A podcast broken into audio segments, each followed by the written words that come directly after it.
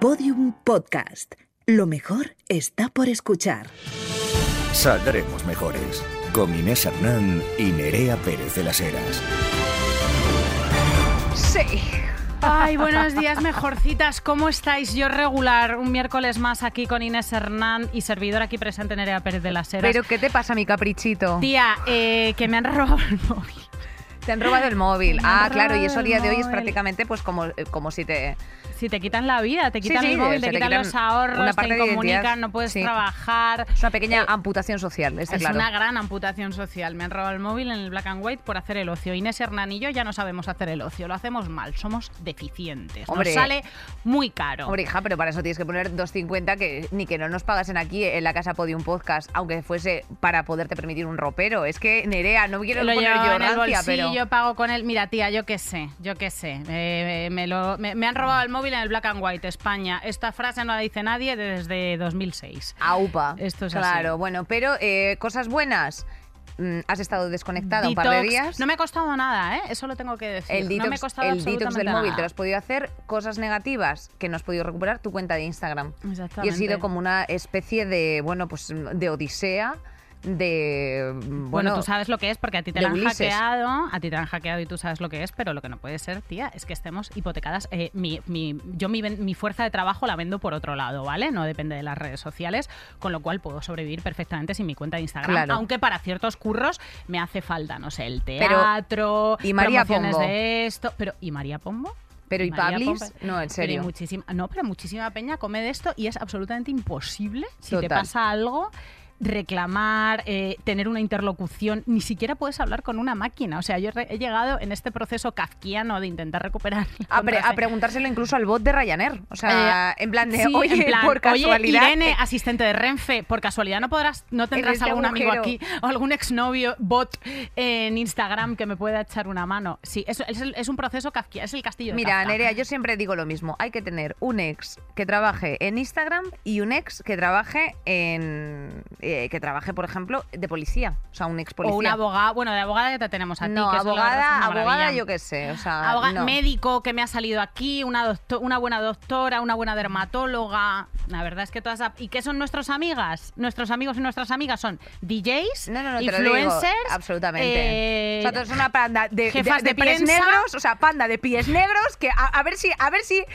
a ver si nos ponemos un poquito ¿Qué las pilas, sirve porque a es mí que vamos. una conservadora de arte contemporáneo, una comisaria de nada? Pues ¿Qué mira, problema te cariño, soluciona una, una- persona que sabe mucho? Una conversación muy agradable, pero nada, ni una arquitecta, ni, una- ni siquiera una decoradora. Ya incluso por, por, por echar esto, nada. Yo todos mis colegas lo mismo, tía. O sea, ámbito artístico, eh, ámbito, todo flores la cabeza, nada, editores, editores. Editores, pues ya verás cuando llegue el colapso. Ya verás cuando llegue el colapso climático, eh, los editores. Poca broma. Todas nuestras amigas, venga, venga, la editora, la influencer, la comunicadora, la otra, todas en el búnker ahí en plan, oye cariño, ¿alguien sabe cómo se planta una berenjena? Yo te digo, yo te digo, pues yo eso no voy a tener ningún problema. Nerea, yo sé plantarte yo soy una una berenjena. superviviente. Eh, hombre, soy una súper superviviente. ve, y además nosotros en, ca- en casa somos preppers. Preppers. Prepper. ¿Cómo? Popper. Popper, Chica, no, ¿qué cariño. dices? Eh, Eh, por efectivamente, chica, ¿qué dices? Pues te lo voy a explicar. Nosotras en casa tenemos un baúl entero ¿Sí? de un metro y medio por mm, 70 centímetros de alto, todo lleno de cosas eh, por si acaso eh, Por viene el colapso. colapso. No es broma, tenemos. tenéis? Pues mira, tengo, tenemos un mini generador, tengo dos camping gas pequeñitos, tres sacos de dormir eh, térmicos súper fuertes, eh, pequeñísimos, una tienda de campaña Seis de este tamaño que se abre así de pronto y se extiende. Tengo suero eh, para, para sobrevivir varios días. Tengo una cosa así que, bueno, tengo, tenemos. Tenemos Andrea, como, tú, como la unidad tenemos- familiar de la que está hablando es Andrea Compton y, y ella, eh, y Julia. te- tenemos así como, como el conejo comunista. Eh, tía, todo, todo esto, o sea, quiero decirte, yo perfectamente, y luego, por supuesto, eh, las, las cestas para llevarnos a los gatos, que les permite eh, tener así como una pequeña extensión sin que se escapen. O sea, eh, yo te digo una cosa, soy la última superviviente. Eres survivalist, Sí, sí, tía. hija, a mí no me van o sea, a van a quedar las renuncio. cucarachas postnucleares, todos los hijos y los nietos de la, de la gente de ultraderecha, Inés Hernán y, lo- Andrea Compton. y te digo una cosa, y unos cascos que no vendo yo por Wallapop porque pienso salir por la calle con cascos si se acaba el mundo. para que no se me ensucie el pelo y, y además para esto. Bueno, Yo en puedo fin. usar el de Gila. Vamos con el carruselanda, por favor, Por que estamos favor. desbarrando ya O muchísimo. sea, Saldremos mejores. Carrusel de noticias. Nerea, pero Nerea, ¿qué, qué ha pasado aquí? Hombre, hija, como no íbamos a comentar nosotros, lo de los putos Oscars, ¿eh? Fíjate que, que gana Coda, eh, que es una película de la inclusión, todo genial, bueno, todo feminista, icons que presentaron tres presentadoras.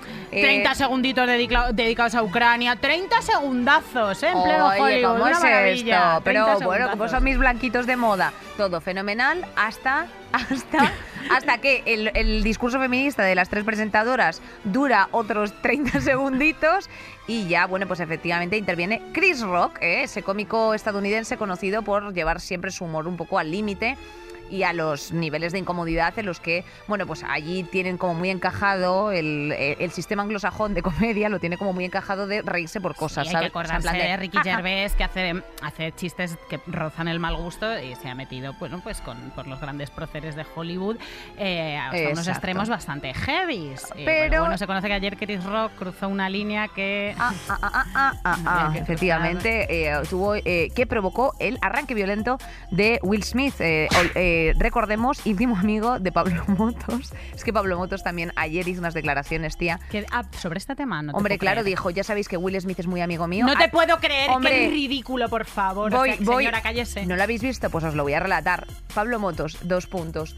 Will Smith es un gran amigo mío, una grandísima persona.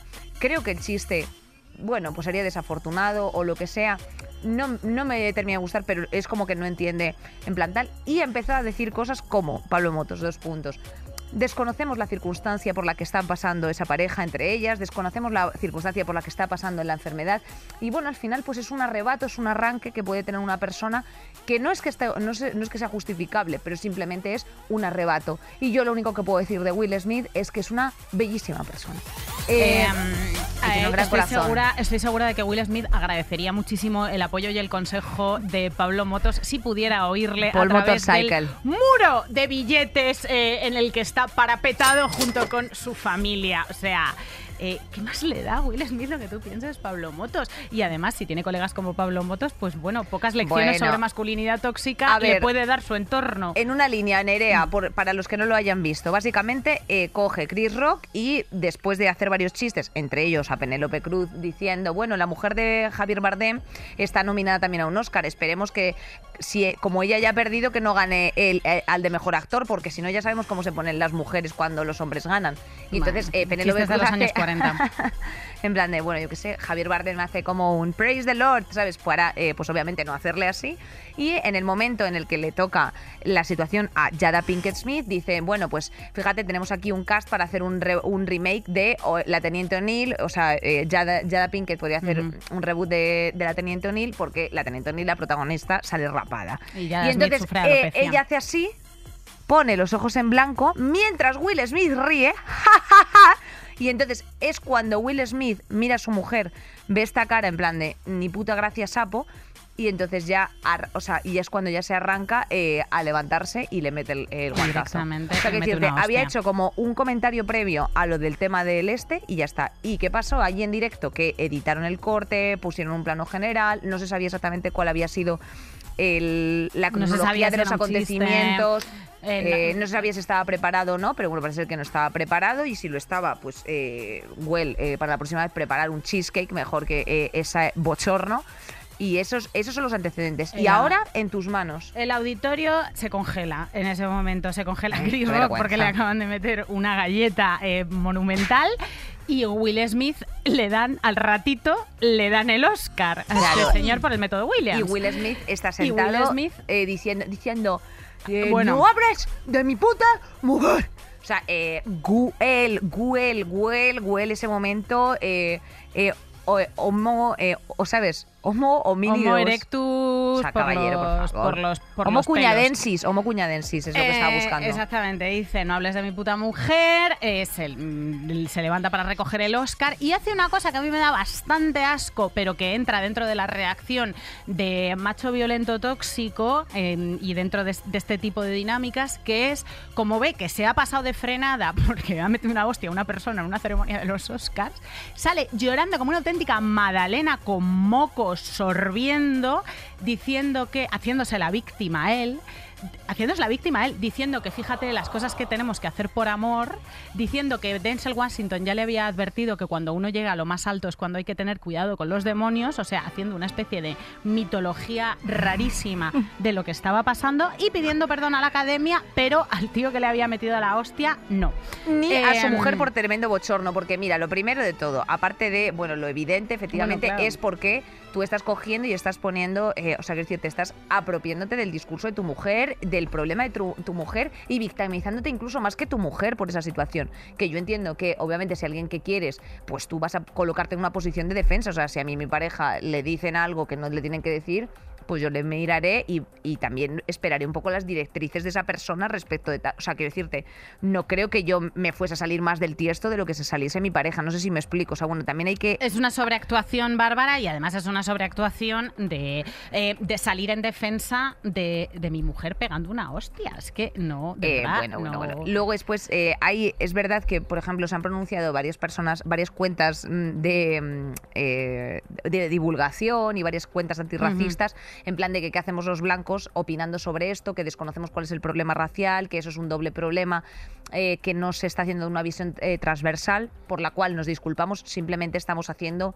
yo personalmente estoy haciendo una valoración respecto del acontecimiento en sí, que me parece ya gravísimo. Y respecto del uso de la violencia física y de cómo la violencia física media en las relaciones eh, entre hombres, sobre Correcto. todo. Es que cómo esto- media la esto, violencia eh, física eh, en relaciones Esto entre no es una hombres. cuestión de racialización, Eh, efectivamente. en este momento no, o sea, sí puede, sí puede serlo en un momento dado, en, este contexto probablemente lo sea, y a Inés y yo nos lo estamos perdiendo porque no es un- tampoco es una interlocución en la que nosotras eh, a lo mejor ten- tengamos que, que dar nuestra opinión, pero sí en un acto de violencia física entre tíos y aquí sí podemos hablar. Mira, a mí me pasó en una manifestación hace años, en la de la manada de Manresa, que iba con una amiga, era una manifestación feminista.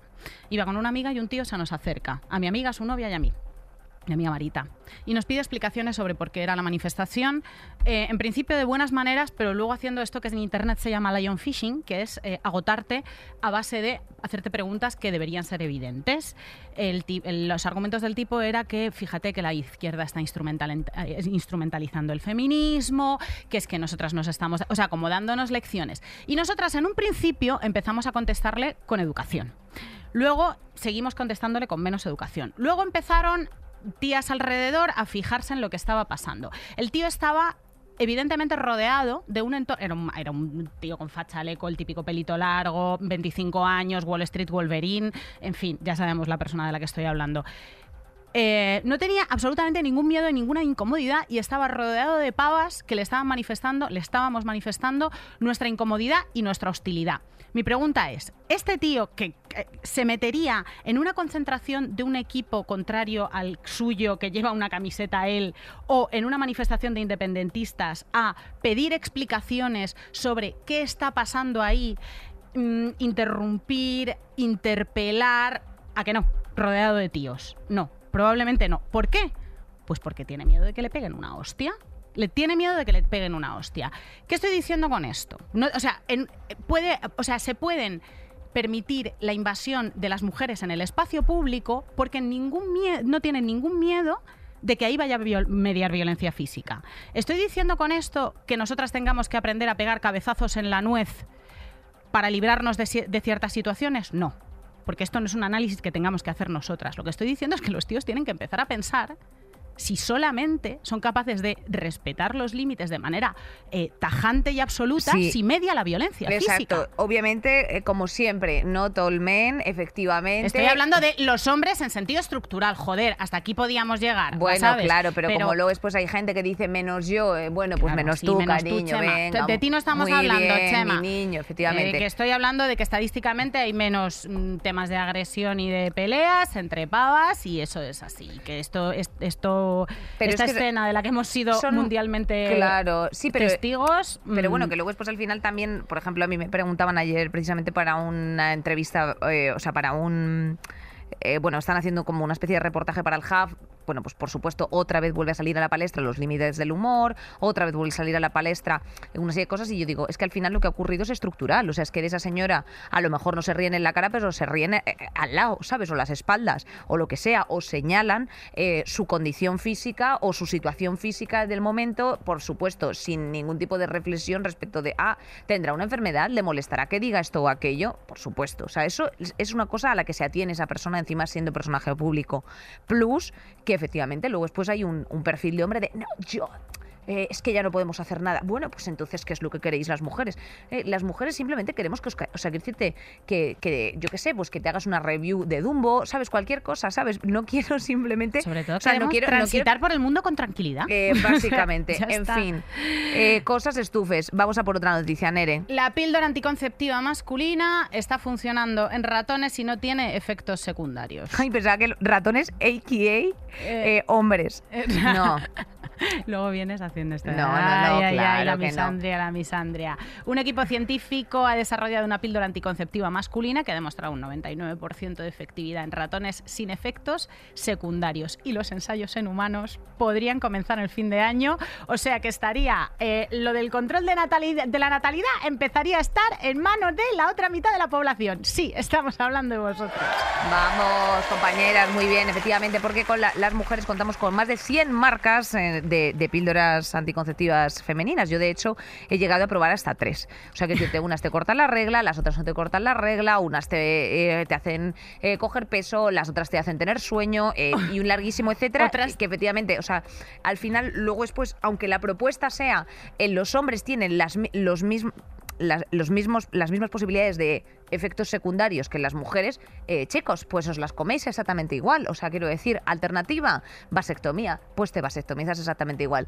Eh, paréntesis, asterisco, las píldoras anticonceptivas te salvaguardan de las infecciones de transmisión sexual negativo. Así que, cariño, pues sea lo que sea, eh, si tú te lo pones, o sea, si te, si te vas ahí a dar unos besos con whoever, pues cariño, también te pones va a ser siendo eh, un...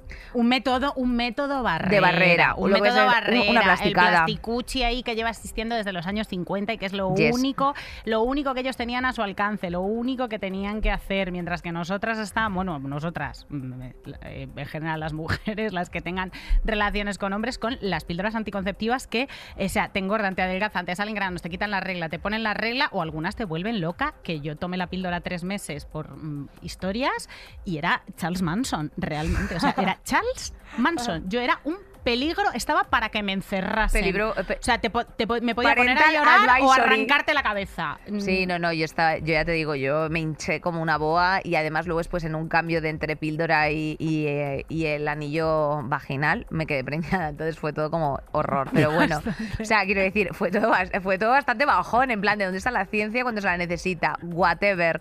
Eh, hay algo que me parece muy interesante y es que siempre nosotras nos gusta pasar un poquito la mano por el lomo de los hombres y es que hay múltiples estudios, Nerea, que demuestran que los hombres están interesados en compartir la responsabilidad anticonceptiva con sus compañeras, lo cual también se merece un ¡eh! Hombre, claro. Muy bien, muy bien, por esos hombres, aliades. Muy bien, cariños. Venga, es lo mínimo, nene. Es que, claro.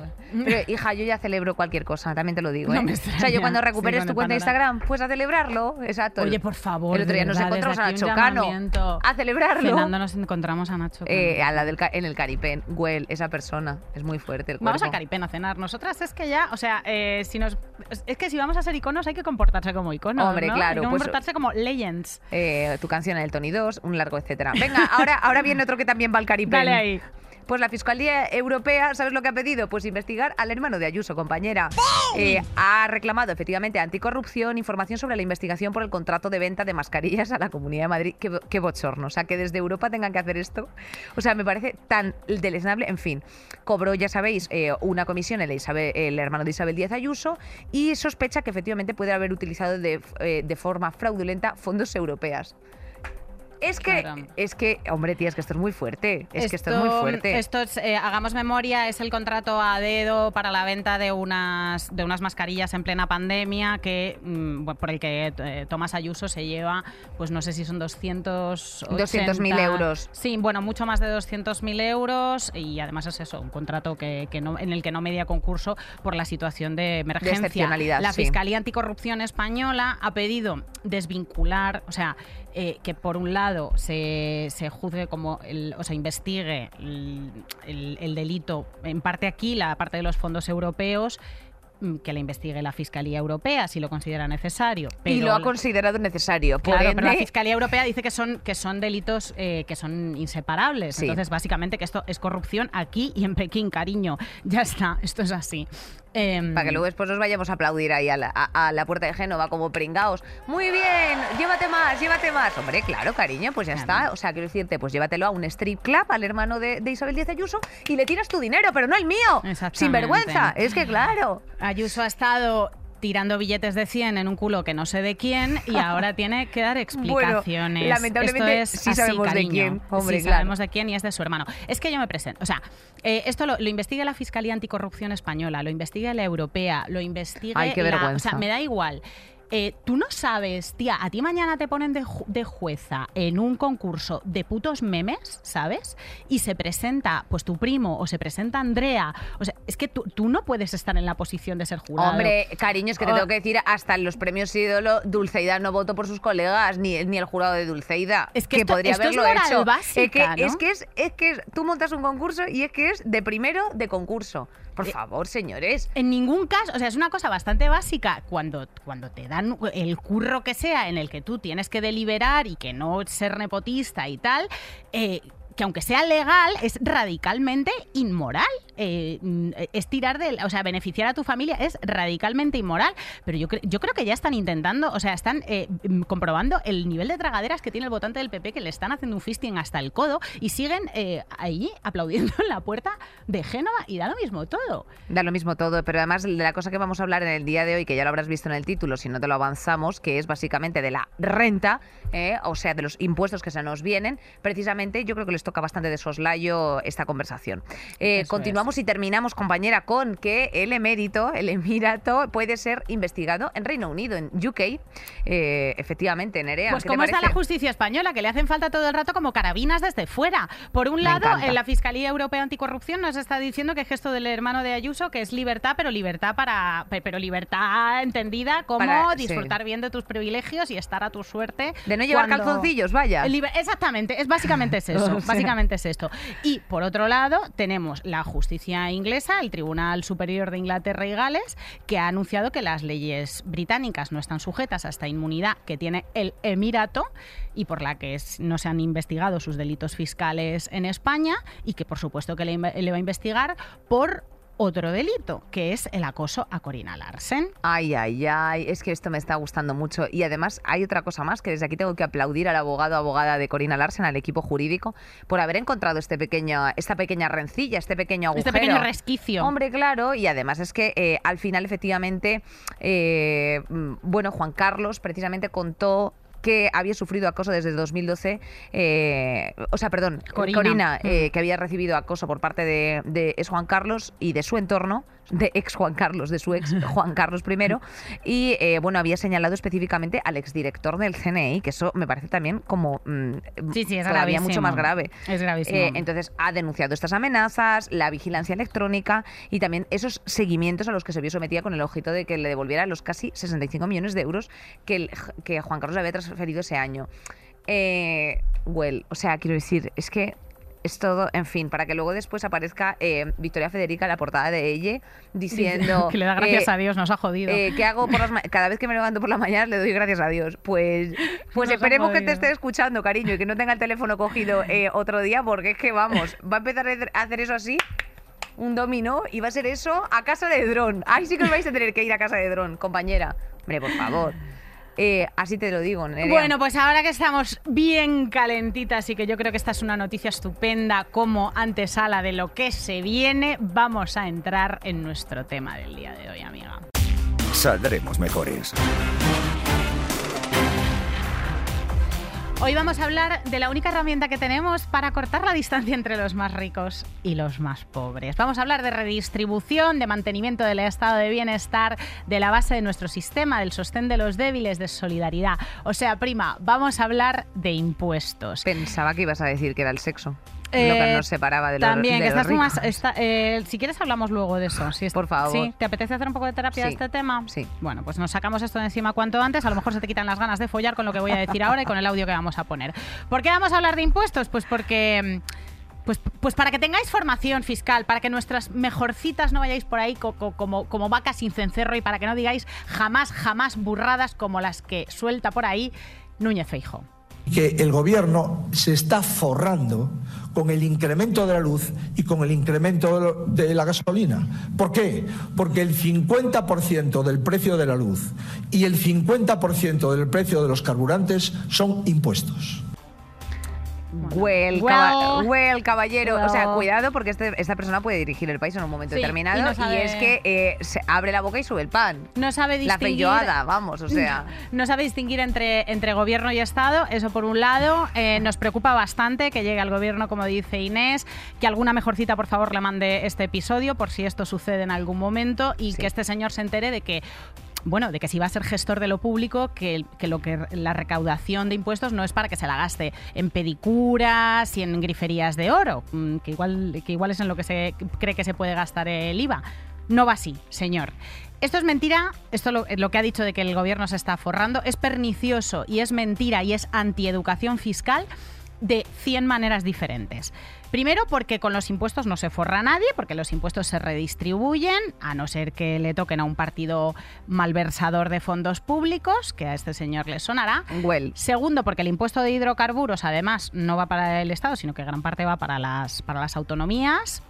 De la- una de ellas, eh, la, la- La sí, suya, hasta- la, suya, por caballero, ejemplo, claro. la suya. Que vamos. Y tercero, porque el PP está haciendo como, es, como si esto del impuesto de los hidrocarburos le hubiera pillado por sorpresa, cuando en realidad es un porcentaje pactado con el PSOE para recibir fondos europeos. O sea, es que esto ya está hablado en es en una gran Bruselas. mentira. Pero efectivamente, cariño, ¿tú estás preocupada de a qué van tus impuestos? Pues no te preocupes, que, Que te lo aquí te lo vamos a resolver. Lo primero es que efectivamente hay una serie de gastos y una serie de necesidades que vas a experimentar a lo largo de tu vida que podrás satisfacer eh, por, tus propios recursos y con tus propios medios. Pero hay otras eh, que efectivamente la satisfacción individualizada no resulta posible, sino que es preciso atenderla de forma colectiva, ¿eh? aunando precisamente esfuerzos a través de una aportación por cada uno según la porción de sus ingresos. Estos gastos, mm, yo para mí creo que mm, todos los tenemos en la cabeza, pero por si hay alguno al que no le queda claro, en vez de dejar, en vez de poner tonterías y papeluchos impri- impresos con una Times New Roman mala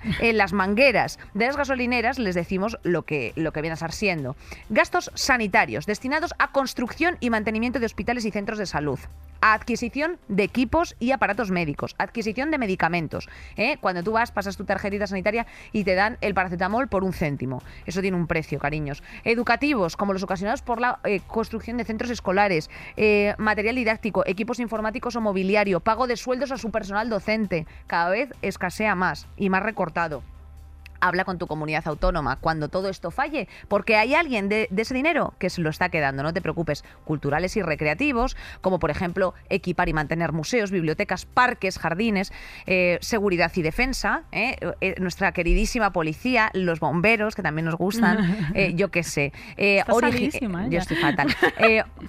Pago de las pensiones, prestaciones por desempleo cuando te quedas sin curro, prestaciones con ayudas de carácter social, destinados a la construcción y mantenimiento de infraestructuras como carreteras, autovías, autopistas, ferrocarriles, puertos, aeropuertos y por supuesto también la recogida de basuras, abastecimientos de agua potable, eh, esa que querían, que han intentado, ya han hecho approaches de privatización y también el transporte público. Todo esto, o sea, todo ese dinero que te retienen, que tanto te molesta, efectivamente, a mí también, pero es imposible que lo sufragases tú por tus propios medios. Entonces, eh, bueno, Nerea, yo creo que mm, al final eso queda bastante claro. Los impuestos son la herramienta que tiene el Estado para limar las desigualdades, que es eh, pues una, una obligación constitucional. La Constitución prevé la intervención del Estado en su dimensión social para trabajar y corregir las desigualdades y para socorrer a los más débiles, porque todos vivimos en sociedad y en comunidad, en las situaciones de crisis, como por ejemplo la que estamos viviendo. De los impuestos saldrán las ayudas a los transportistas que están en una situación muy precaria y que por eso están en huelga. De los impuestos han salido los ERTES, por ejemplo, y de los impuestos eh, también ha salido, y de esto no he oído quejarse a Núñez Feijó, los rescates a las cajas y los rescates a las autopistas, eh, que de eso sí, pues nos podíamos cabrear, ¿no? Yes, Efectivamente, nos podíamos cabrear y bastante. Tenemos en cuenta también que eh, hay una página web que es muy interesante, que es directamente donde van mis impuestos.es, ¿vale? Que te explica esto por comunidad autónoma. Porque efectivamente, como ella bien decía, no solamente los eh, estamos hablando aquí a nivel estructural estatal, sino que nosotros vivimos como una especie de pequeño federalismo, ¿no? O sea, al final, o sea, en un estado en el que hay, gran competencia que efectivamente está delegada a las comunidades autónomas.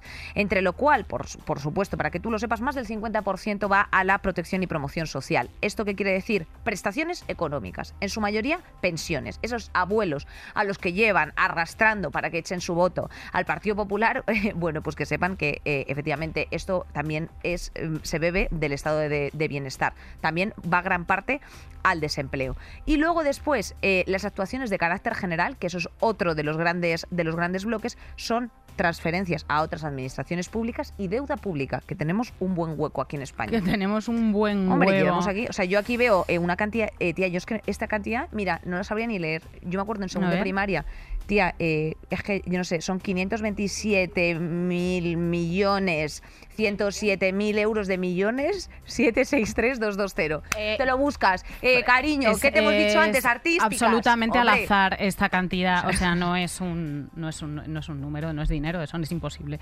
esto, es, muchísimo dinero. ¿eh? Es tremendo. A ver, que me gustaría meterme yo en una habitación con esos billetes, puedo hacerme un videoclip con la Rosalía. Pues eso también es verdad. Pues sí. ¿De dónde sale la pasta? Pues según la progresividad fiscal que debería imperar en el estado de bienestar, pues que más tiene, más aporta. Esto no siempre funciona así. De hecho, ahora estamos en una situación de desigualdad bastante tocha que viene de la crisis de, de 2008, que ha como que ha elevado la distancia entre ricos y pobres. Ya haremos un programa especial sobre desigualdades porque estamos en una situación bastante alucinante que os resumo. En la cúspide de la pirámide, ahora mismo, de pasta y de recursos, hay un eh, club de mil millonarios que es un 0,001% de la población.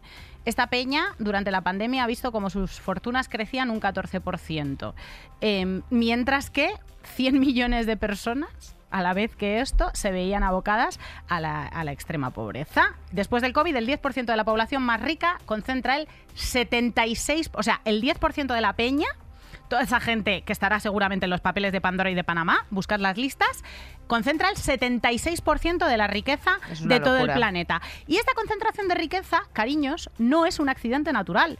Esto eh, sucede porque hay políticas neoliberales que lo favorecen y que vienen trabajando eh, para la desigualdad eh, haciéndonos creer que existe la meritocracia exactamente desde los años 80. Pero además hay algo que tengo que añadir, Nerea, y es que al final subir la tributación de los, o sea, a, los ultra ricos es precisamente algo que vamos a tener que, que plantearnos necesariamente, Nerea, tarde o temprano, pero por el hecho de que la deuda, o sea, el generar deuda continuamente, no es una solución eh, plausible, porque al final, tía, va a generar o sea, que decirte, una, una elevación de los precios, que eso es lo que está ocurriendo al final, y una inflación que eh, al final pues mm, es un impuesto y, es un, y, es una situación que afecta a las personas con menos recursos. Entonces, eh, que es una situación como que está pasando ahora, en plan de sí, sí, eh, a mí el otro día mi primo me decía, no, es que no van a volver a subir ahora el salario, pero y vamos a volver a estar en el mínimo. Y yo le decía, ah, claro, estupendo. Y yo digo, ¿y a ti eso te da para pagar algo? No, pues ya está, ahí tienes la respuesta. Es que te da igual que te suban el salario mínimo si no tocan otra serie de cuestiones. O sea, la gente que cobra mil pavos, el resumen de lo, de lo que venimos a decirte es que la gente que cobra mil pavos, pues ya no, ya no se le puede saquear más. O sea, ya no puede saquearnos, es una palabra un poco de Núñez Feijó, perdonad, esto no lo he dicho, ¿vale? Eh, ya no, no puede mantener la gente que cobra mm, clase media, salario mínimo, pymes, no pueden mantener el peso de lo público. Ellos y ellas solos. Hace falta peña que los ricos, los súper ricos, los que defraudan, los de los papeles, los de los paraísos fiscales, arrimen el hombro. Las eléctricas que, han tenido beneficios históricos. Las empresas del IBEX 35 que han tenido beneficios históricos. Casualmente, en los momentos de mayor crisis que ha vivido, que hemos vivido mundialmente, porque la crisis, tanto la crisis de 2008 como la del COVID han sido, han sido a nivel mundial, han sido crisis globales. El tema de la redistribución, que parece una movida eh, ultrabolchevique, vale, esto históricamente ha sucedido. Hay un resulta que, en situaciones de emergencia, que, quizá eran menos de emergencia que la que estamos viviendo ahora, como es después de la Segunda Guerra Mundial, es en la que las economías capitalistas se encuentran con una situación en la que tienen que limar las desigualdades, en la que tienen que reconstruir. ¿Qué hacen en ese momento? Pues subir los impuestos a la gente que tiene más pasta. Y en ese momento los impuestos se acercan al 70%. He encontrado un dato en, contra la igualdad de ¿eh? oportunidades, el libro de César Rendueres, que, es, que os lo recomiendo bastante. Eh, que es el siguiente. En Reino Unido, en los años 40, si alcanzabas el umbral de las, de las 100.000 libras, el estado, el Estado se quedaba con 9 de cada 10 libras extra que ganases. Esto es casi todo. ¿Por qué se hacía? Esto es como esto es como un salario máximo, porque estamos hablando mucho del salario mínimo y concentrándose en el salario máximo, o sea, en el salario mínimo, anda que si pusiéramos un salario máximo o un, o un tope de beneficios en fortunas absolutamente obscenas obscenas como las que vemos día tras día en las noticias, anda que no nos iría mejor. Esto era un salario máximo encubierto. La historia es que no era tanta gente la que ganaba estas, estas burradas.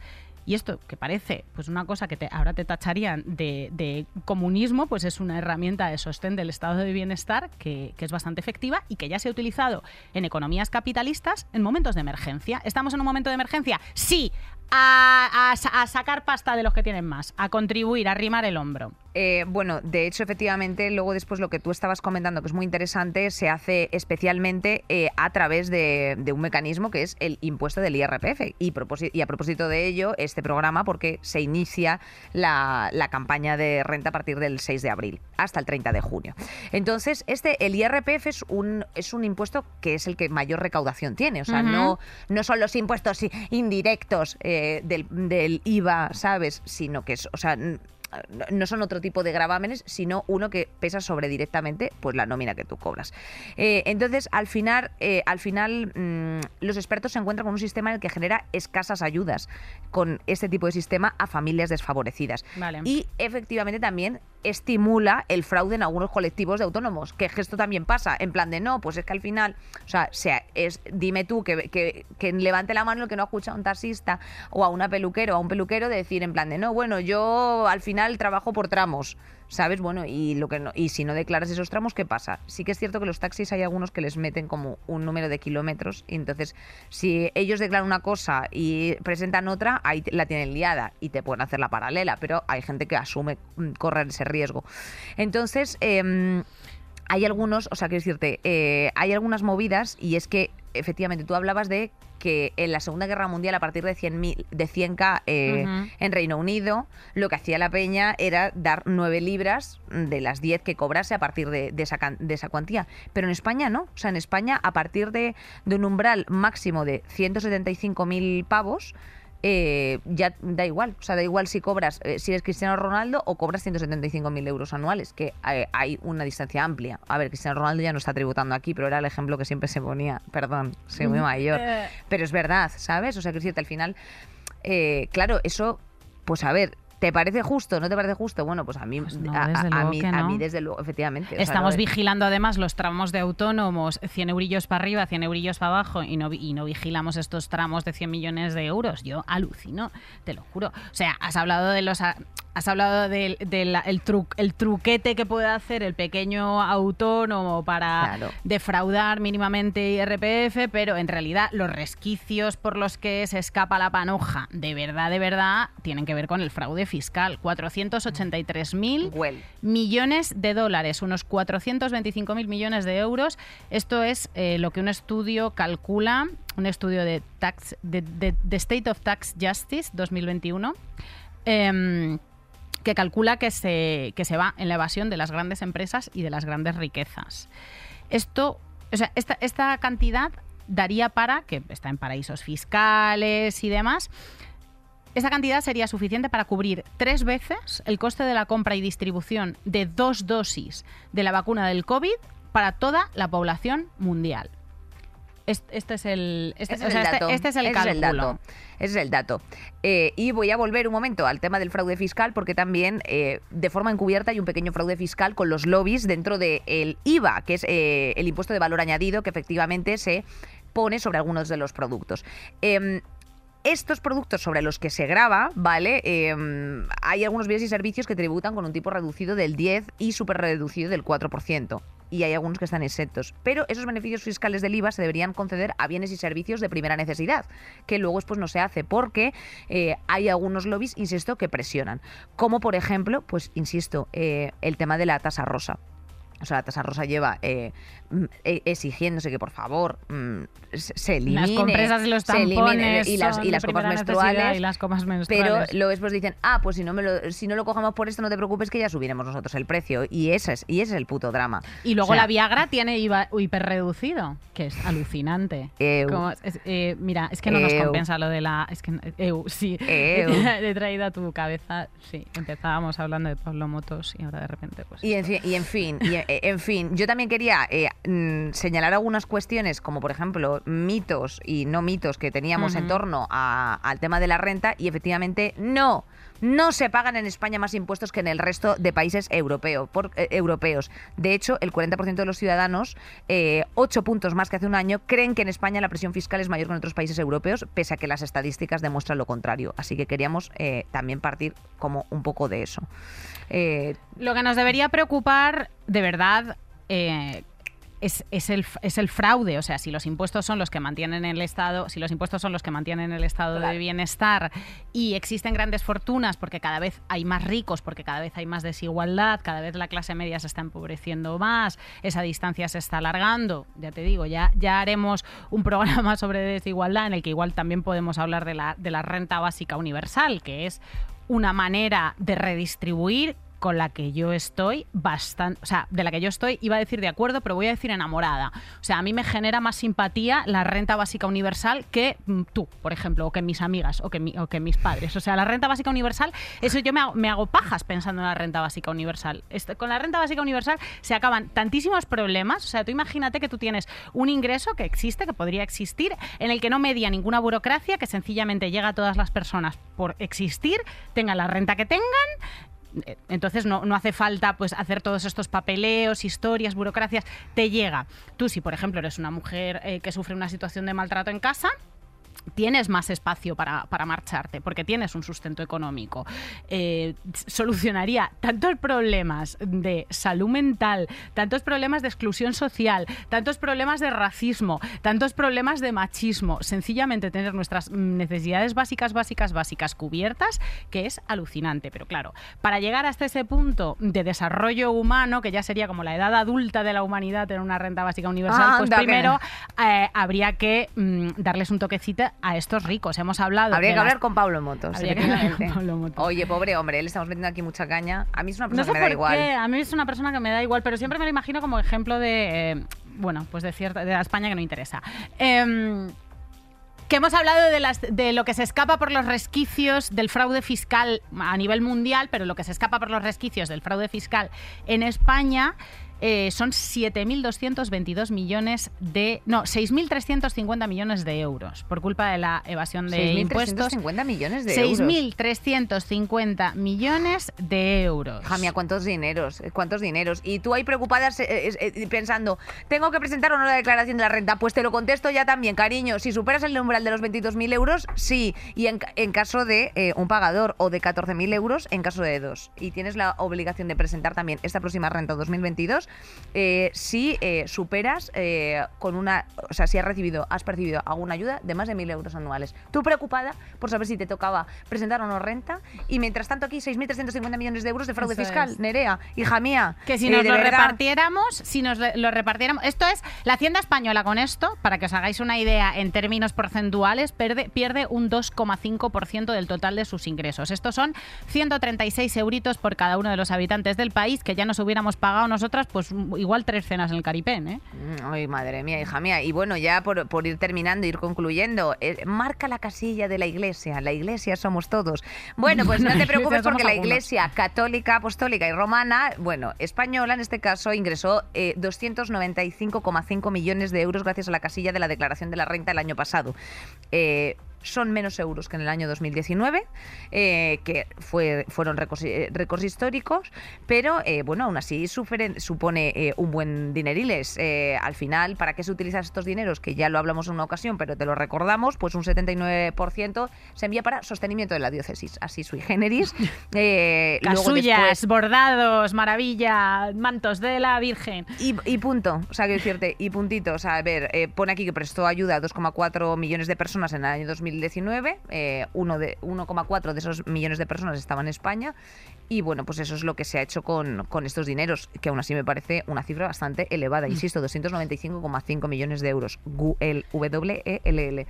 Eh, esas son las cosas que te puedo contar, Nerea. Escúchate, cariño, si a ti te interesa, si tú, si tú no has salido suficientemente ya quemada, si no te ha subido la temperatura corporal y no has quemado calorías y no te han subido las pulsaciones con este programa, pues escúchate el de la iglesia. Nuestros saldremos mejores con la iglesia hemos topado. Con la iglesia hemos topado, viene, efectivamente, con la iglesia hemos topado. ¿Nos haces un halo? Hombre, Nere, yo creo que ya está bien aquí de hablar de renta y de bajones. Claro que sí, cariño. Dale ahí, Mari. Buenas, buenas.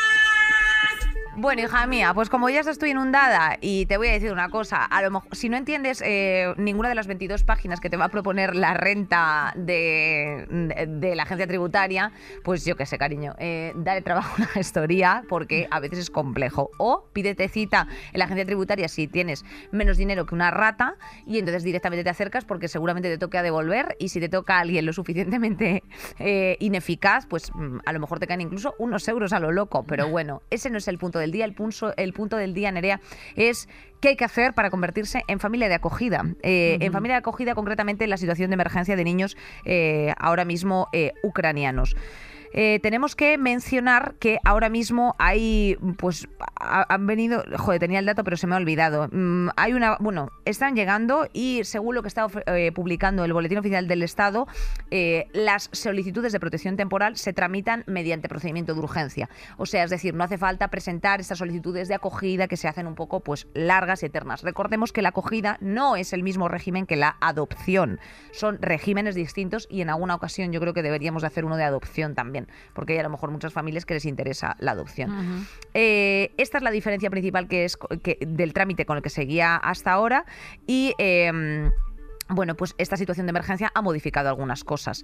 Entonces, eh, los interesados mm, eh, de forma normal tendrían que ser socios de una ONG y pasar por una entrevista de selección, cosa lo cual pues mm, ya no es ya no es preciso. Eh, lo que han hecho ha sido simplificar plazos. Las familias de acogida lo que tienen que cumplir son con unas condiciones principales, así como hacerse, por supuesto, cargos del viaje. Entre, los, entre estos requisitos hay que tener medios suficientes, medios de vida suficientes y una capacidad para cubrir las necesidades del menor o de la familia. Eh, por supuesto, tiene que tener un ambiente favorable para la integración del menor, así como una un respeto hacia la historia del menor y una flexibilidad de actitudes y adaptabilidades eh, nuevas. Eh, ¿Quiénes evalúan esto?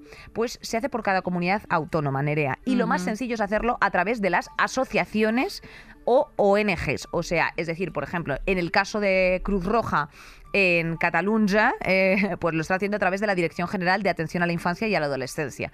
Entonces, bueno, pues lo que Tengo un te hacen datito tienes... aquí de, de una amiga que lo está tramitando, que me lo Sí. ha dicho esta mañana, Pues mira, a través de... O sea, tienes que tener contacto de, o sea, te van a te, te van a pedir contacto con la familia, visita al domicilio, entrevista y una emisión de un informe. O sea, eso es lo que vas a tener que presentar. Mm, Si te metes en el Ministerio de Inclusión, Seguridad Social y Migraciones, eh, ahí puedes empezar a dar los pasos y te ponen en contacto con las asociaciones y las ONGs que lo están, que lo Claro. están tramitando. Ella lo hace a través de la Fundación La Caixa, porque tiene sitio Por en ejemplo. casa y, y está intentando bueno, meter a una familia allí a vivir con, con su chico y con ella. Pero bueno, que básicamente es un trámite más, más o sea, es express, es más rápido, se hace efectivamente a través de una ONG y lo que te van a pedir es una cosa, pues eh, evidentemente básica y que presentes estos tres requisitos de contacto con la familia, eh, bueno, pues la entrevista para... poder ver que le vas a poder proporcionar unas condiciones suficientes al menor o la familia y poco más. Entonces, bueno, pues te animamos a que lo hagas a través, o sea, ahora mismo hay muchísimas eh, fundaciones. Algunas de las asociaciones que están haciendo ahora mismo esto, eh, Nerea, son ACNUR, Juntos por la Vida, Infancia de NAD, Ven con nosotros, Asociación Expo Acción, también Asociación Ciudad Real en ayuda del niño y bueno, pues también Cruz Roja. Entonces, bueno, pues os delegamos a que cada comunidad, según la comunidad autónoma donde estés, si tienes posibilidad y te apetece hacerlo, pues te pongas en contacto con estas organizaciones sin ánimo de lucro. Animarse si tenéis sitio en casa para, bueno, para ser gente estupenda. Pues vamos con la radionovela, compañera. Hombre, claro que sí, mi Vamos niña. Ole. Saldremos mejores. Nere. A ¿Qué ver. pasa? Hoy querría yo hablar de la relación tan rara que tiene la derecha, en general las ideologías conservadoras individualistas con los impuestos, porque no se enteran muy bien de qué van. Entonces, yo voy a hacer de mí y te voy a pedir a ti mm, que hagas de una, de una simpática señora del viso llamada Cayetana, que lleva Ah, toda la semana ese nombre. quejándose de los impuestos. Me gusta también Almudena o. Lourdes. Eh, sí, Almudena es más como de, de clase media, ¿no? Sí, Almudena Cayetana, está- Cayetana es top, top pija. top, Sí. absolutamente top pija. Sí, bueno, puede ser, puede ser. Bueno, Federica también es. Federica también es. Federica Patín Piti. en la radionovela de hoy, Cayetana y los impuestos.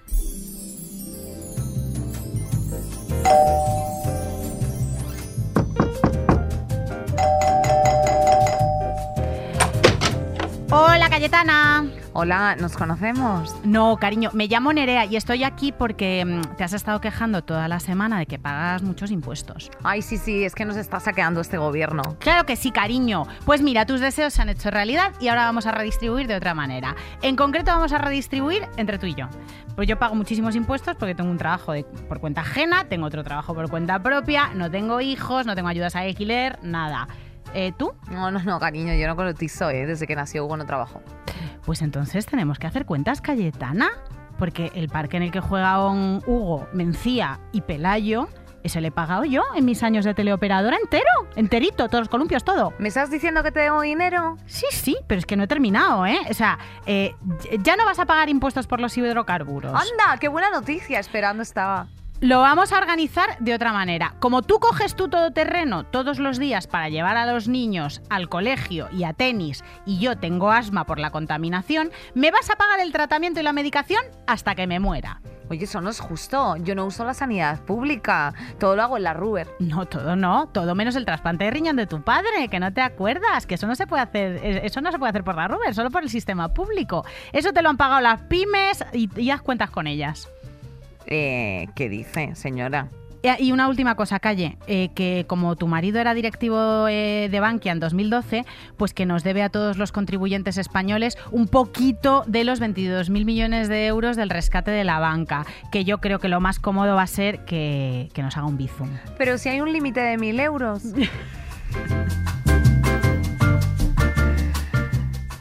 En fin, Nerea, eh, otro, o- otra semana más riendo y llorando a la vez con esta risa nerviosa, eh, tensa como el acero, que diría estopa. Eh, qué, qué alegría, qué alegría tenerte un- una semana más, compañera. Compañera mía, me da A la vida esto. y En este panorama también, gris, en este panorama gris que en Madrid estamos que parece Cornualles, de verdad, qué horror, que no vemos el sol desde hace dos semanas. Absolutamente, pero Qué bueno, lo que sí que vemos son estos focos maravillosos que forman parte de dónde? De la casa Podium Podcast, ¿cómo no? Y que más están acompañándonos esta semana, Nere, hija, pues los de siempre. Eh, ahí están, mírales que bailongos. ¡Ole! Marisa Pérez, que le gusta mucho pagar sus impuestos a ella. Terci, fan del IRPF, entre otras cosas. Jimena Marcos, antitasa rosa. Gema Jiménez, Angelito, no llega a los 22K. Ay, mi bebé, ve Apolo, que redistribuye hostias como panes. Nacho Pardo, renta básica es rascarse la huevada. Y Julia Mateo, eh, que ha cobrado pues alguna cosilla, aunque no lo reconozca. Hasta la semana que viene, mejorcitas. Muchísimas gracias por estar al Mejorcitas, otro las lado. mejores. Os queremos muchísimo. ¡Ole! Saldremos mejores. Con Inés Hernán y Nerea Pérez de las Heras. Todos los episodios y contenidos adicionales en podiumpodcast.com y en nuestra aplicación disponible para dispositivos iOS y Android.